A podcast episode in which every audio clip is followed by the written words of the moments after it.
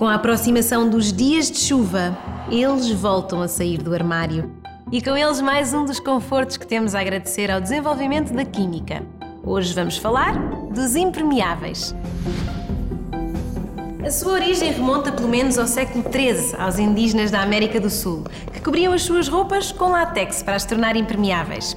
A ideia foi importada pelos europeus, mas o sucesso não foi imediato. Os primeiros impermeáveis eram pesados, desconfortavelmente rígidos e, devido ao solvente utilizado para espalhar a cobertura do látex sobre os tecidos, eram, sobretudo, bastante mal cheirosos.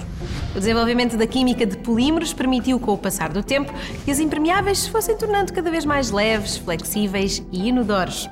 Mas a qualidade mais notável dos impermeáveis modernos é que também permitem a respiração da pele. Isto é, impedem a entrada da água da chuva, mas permitem a saída do vapor de água libertado pela transpiração.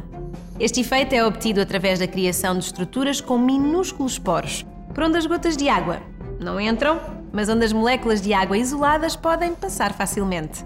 Os modernos tecidos impermeáveis arejados são obtidos com duas camadas de polímeros de propriedades diferentes. Uma primeira camada de um polímero microporoso, hidrofóbico, ou seja, que repele a água, e uma camada de poliuretano que fica virada para dentro mais próxima da pele, que é hidrofílica, ou seja, atrai a água e absorve a umidade que se liberta da pele. Depois entra em ação um pouco de termodinâmica.